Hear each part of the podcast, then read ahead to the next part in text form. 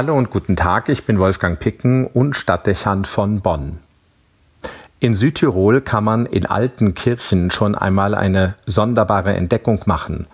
Die Sakralbauten sind zumeist viele Jahrhunderte alt und bergen Fresken und Ausstattungsgegenstände aus vergangenen Epochen.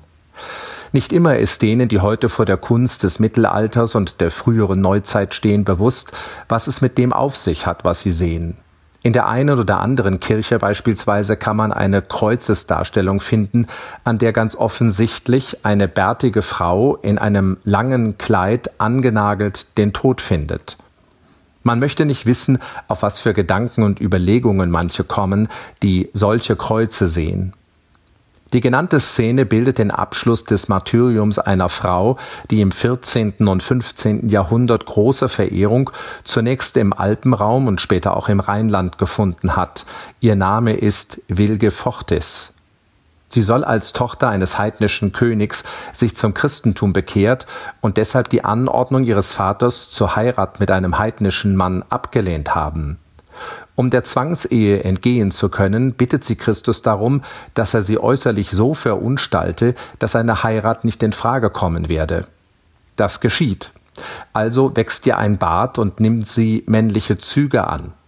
Ihr Vater gerät darüber so sehr in Wut, dass er seine Tochter kreuzigen lässt. Vom Kreuz aus hält sie, nach der Überlieferung, bis zu ihrem Tod Predigten. Das Zeugnis ihres Glaubens beeindruckt den Vater später so sehr, dass er selbst Christ wird und seine Tochter eine Kapelle bauen lässt, in der sie bestattet wird. Eine skurrile Legende, von der nicht bekannt ist, ob sie auf einen historischen Kern zurückzuführen ist. Im Mittelalter erfuhr die Heilige eine namentliche Umbenennung.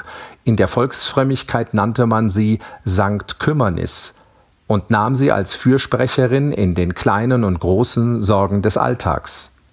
Die Menschen verstanden diese Heilige als Ermutigung, sich in allen Lebenslagen und Kümmernissen vertrauensvoll an Gott zu wenden und um seinen Beistand und seine Hilfe zu bitten. Immer dann, wenn das Kreuz im eigenen Leben konkret und vielleicht unerträglich wird. Christus selbst hat er dazu aufgefordert. Kommt alle her, die ihr mühselig und beladen seid, ich werde euch erfrischen. Die Figur der Heiligen muss es in vielen Kirchen gegeben haben, und vermutlich hat sich ihre Darstellung auch in manchen Wohnungen befunden. Es dürfte kaum zu errechnen sein, wie viele ihr Abbild zum Anlass genommen haben, sich mit ihren Anliegen nicht zu klein und unbedeutend zu fühlen und sich in vielem, mit was man sich plagt, der Liebe und Kraft Gottes zu empfehlen. Nicht zu berechnen auch, wie oft dieses Vertrauen, wie in der Legende der Heiligen, belohnt und der Kummer bewältigt wurde. Reformation und Aufklärung haben die Verehrung von St. Kümmernis weitgehend verdrängt.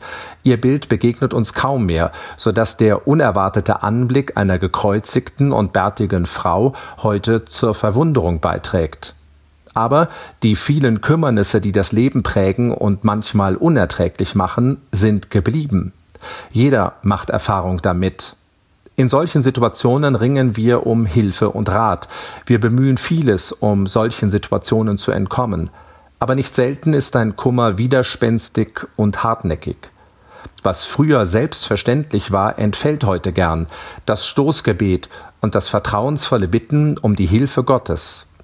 Die Macht des Himmels bleibt vielfach ungenutzt. Der heutige Gedenktag der heiligen Kümmernis lädt ein, in den eigenen Kummer den Himmel einzubeziehen. Es kann nicht schaden und dürfte häufiger Wirkung entfalten, als wir annehmen. Wie sagt Christus? Bittet und ihr werdet erhört werden. Wolfgang Picken für den Podcast Spitzen aus Kirche und Politik.